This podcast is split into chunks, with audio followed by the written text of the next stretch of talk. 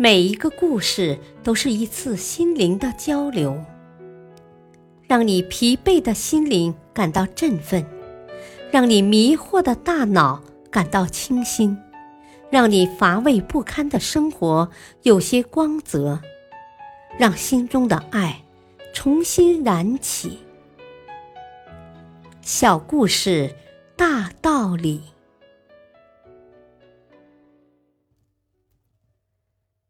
生活篇：艾森豪威尔的善举。第二次世界大战爆发后，欧洲战场打得异常惨烈。有一天，盟军统帅将军乘车回总部参加紧急军事会议。那天的天气异常寒冷，空中飘舞着鹅毛大雪，地上的积雪也被碾成了冰。行走起来十分困难，艾森豪威尔的汽车小心翼翼地在冰上行驶着。忽然，他看到一对法国老夫妇坐在路边，佝偻着身子，看样子冻得十分厉害。他赶紧命令身边的翻译官上前去询问有什么可以帮助的。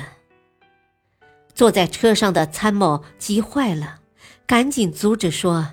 啊，我们的会议马上就要开始了，不要被这对老夫妇耽误了，把他们交给当地的警方处理吧。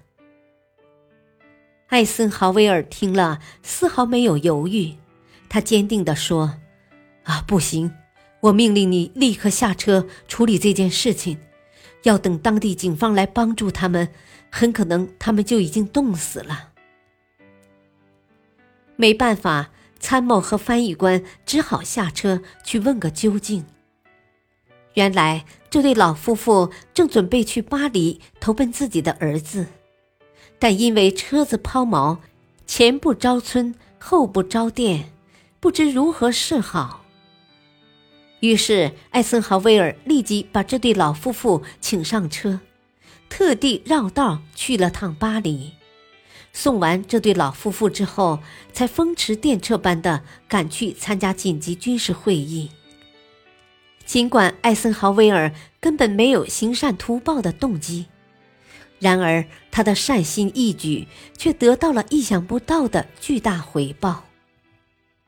原来那天几个德国纳粹狙击兵虎视眈眈地埋伏在艾森豪威尔必须经过的那条路上。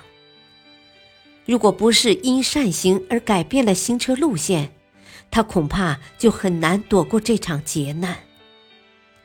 如果艾森豪威尔因遭到伏击而身亡，那么整个二战的欧洲战史就很可能会因此而改写。大道理，有时候当你为别人做了一件好事的时候。恰好就是为自己做了一件好事。帮助他人的时候，往往就是帮助自己。感谢收听，下期播讲船舱里的老鼠。敬请收听，再会。